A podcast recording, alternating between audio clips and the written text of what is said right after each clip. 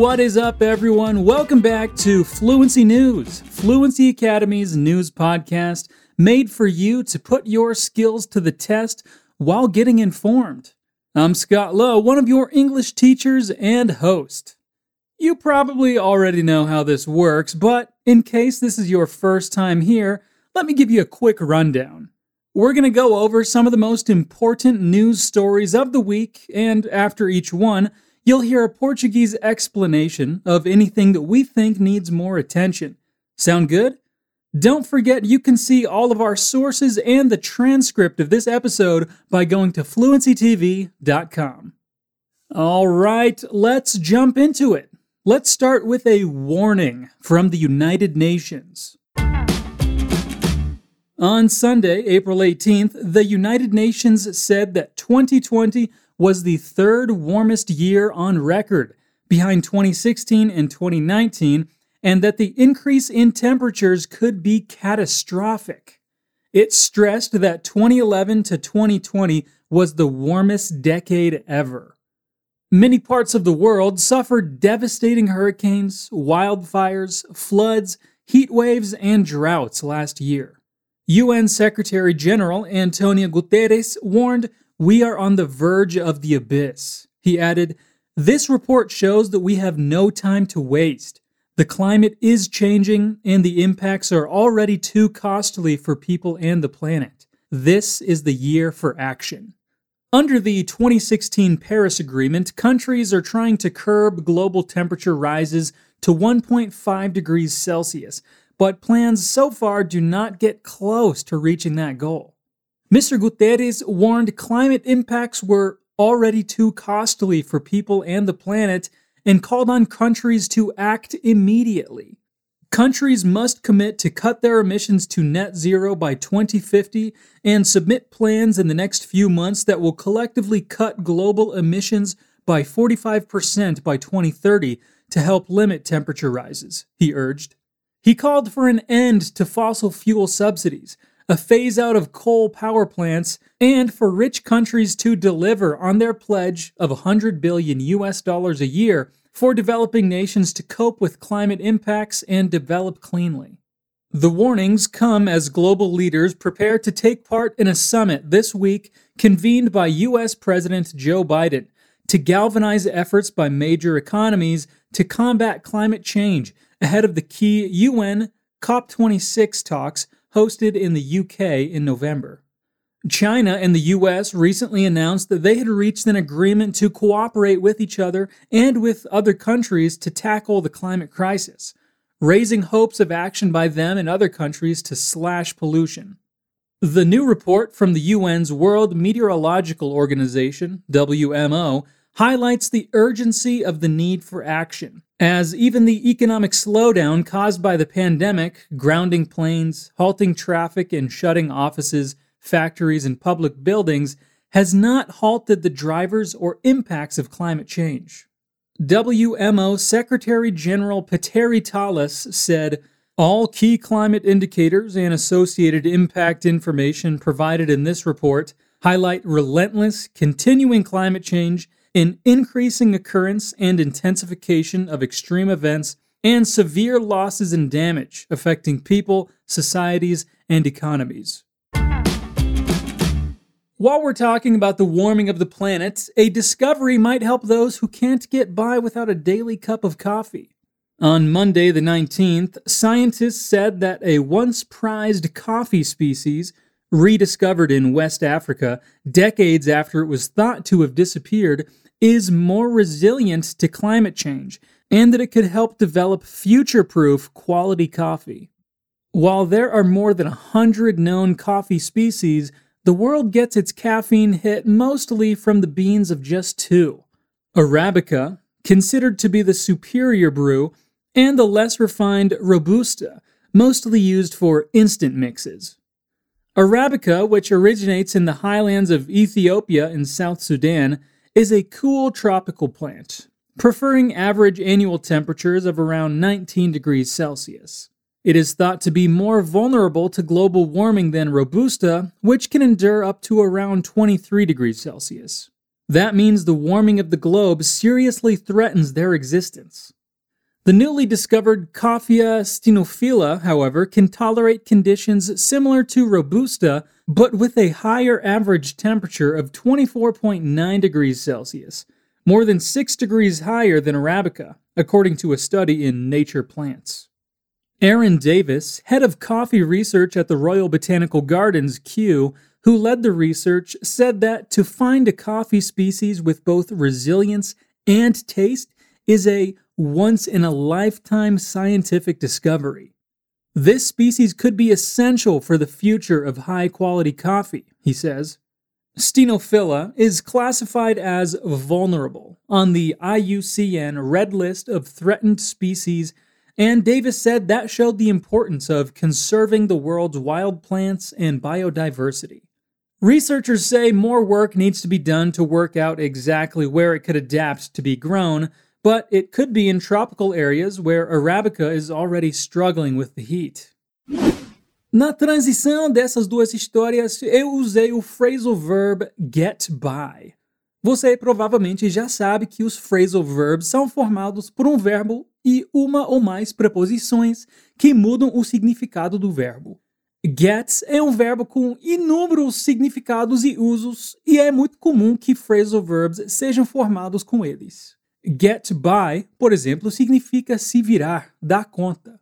Temos também o phrasal verb work out, que apesar de poder significar exercitar, aqui pode ser traduzido para resolver, solucionar. Get by, se virar, work out, resolver, solucionar. Let's move on to our next story. Indigenous people gathered in Brazil's capital on Monday, the 19th, to demonstrate against a bill proposed by the federal government that would legalize mining on their lands. Carrying banners reading, Invaders get out, Miners get out, Agribusiness get out, Bolsonaro get out. About a hundred indigenous people from six states across Brazil protested the legislation, which has been backed by Brazilian President Jair Bolsonaro and lobbyists for the mining sector. The bill, known as Bill 191, was dismissed by the Congress last June, but lobbyists have been advocating for its revival. Last week, organizations of farmers and miners kicked off a coordinated pressure campaign, meeting with government representatives and urging the Congress to review and pass Bill 191, which would regulate mining, including oil and gas projects, as well as hydroelectric dams on indigenous territories for the first time. President Bolsonaro signed Bill 191 in February last year. During the ceremony at the Planalto Palace, he said it was a long held dream to release indigenous reserves for mining.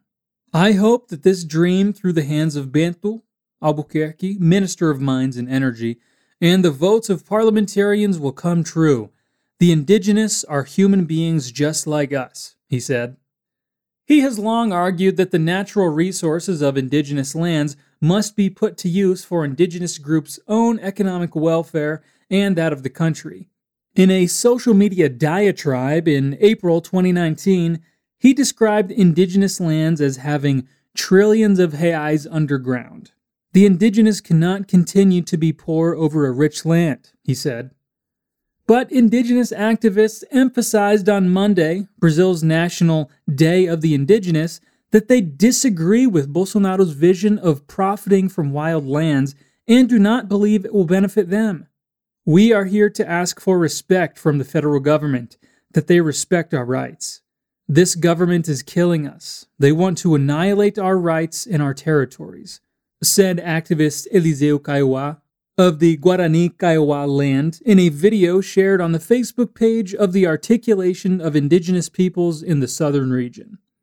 In an open letter on Monday, members of the Munduruku indigenous people also warned that Bill 191 will only bring more destruction to our people and our forest. Last year, 2,052 hectares, an area equivalent to more than 2,000 soccer fields, were deforested in Munduruku territory, according to data from the National Institute for Space Research, INPE, the official governmental institute that monitors deforestation in Brazil. Na frase He has long argued, nós temos uma estrutura interessante. Você já conhecia esse uso da palavra long? Long é normalmente usado como um adjetivo significando comprido, longo ou extenso. Mas aqui, long não é um adjetivo e sim um advérbio, que significa por longo tempo ou há muito tempo, por longa distância. O que a frase significa é que há muito tempo ele tem argumentado. He has long argued.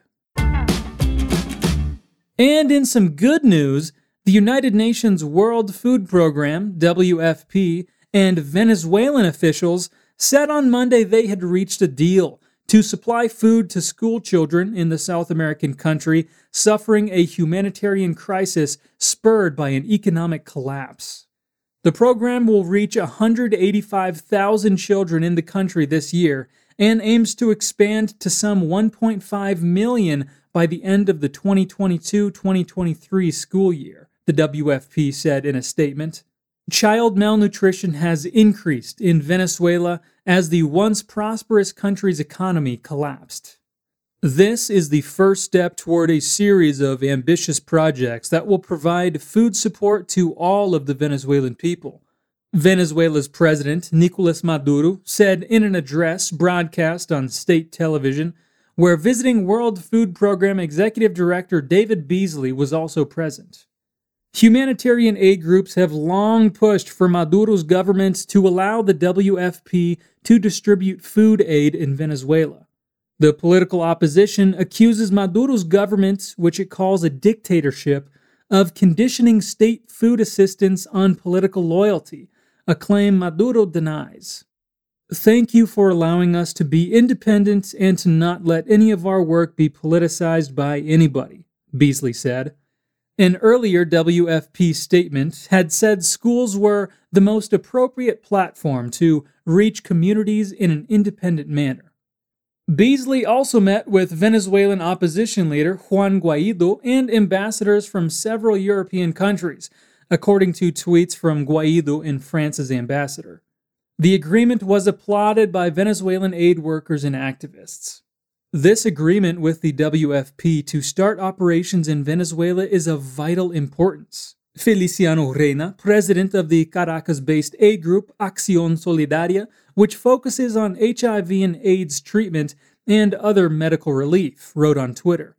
We hope it will build trust to broaden its areas of action. Well, hey, anything that helps kids in need is a good thing, right? Well, that's where we're going to end today's episode, folks. Don't forget to check out fluencytv.com for the sources and transcript so you can keep studying and add to your skills.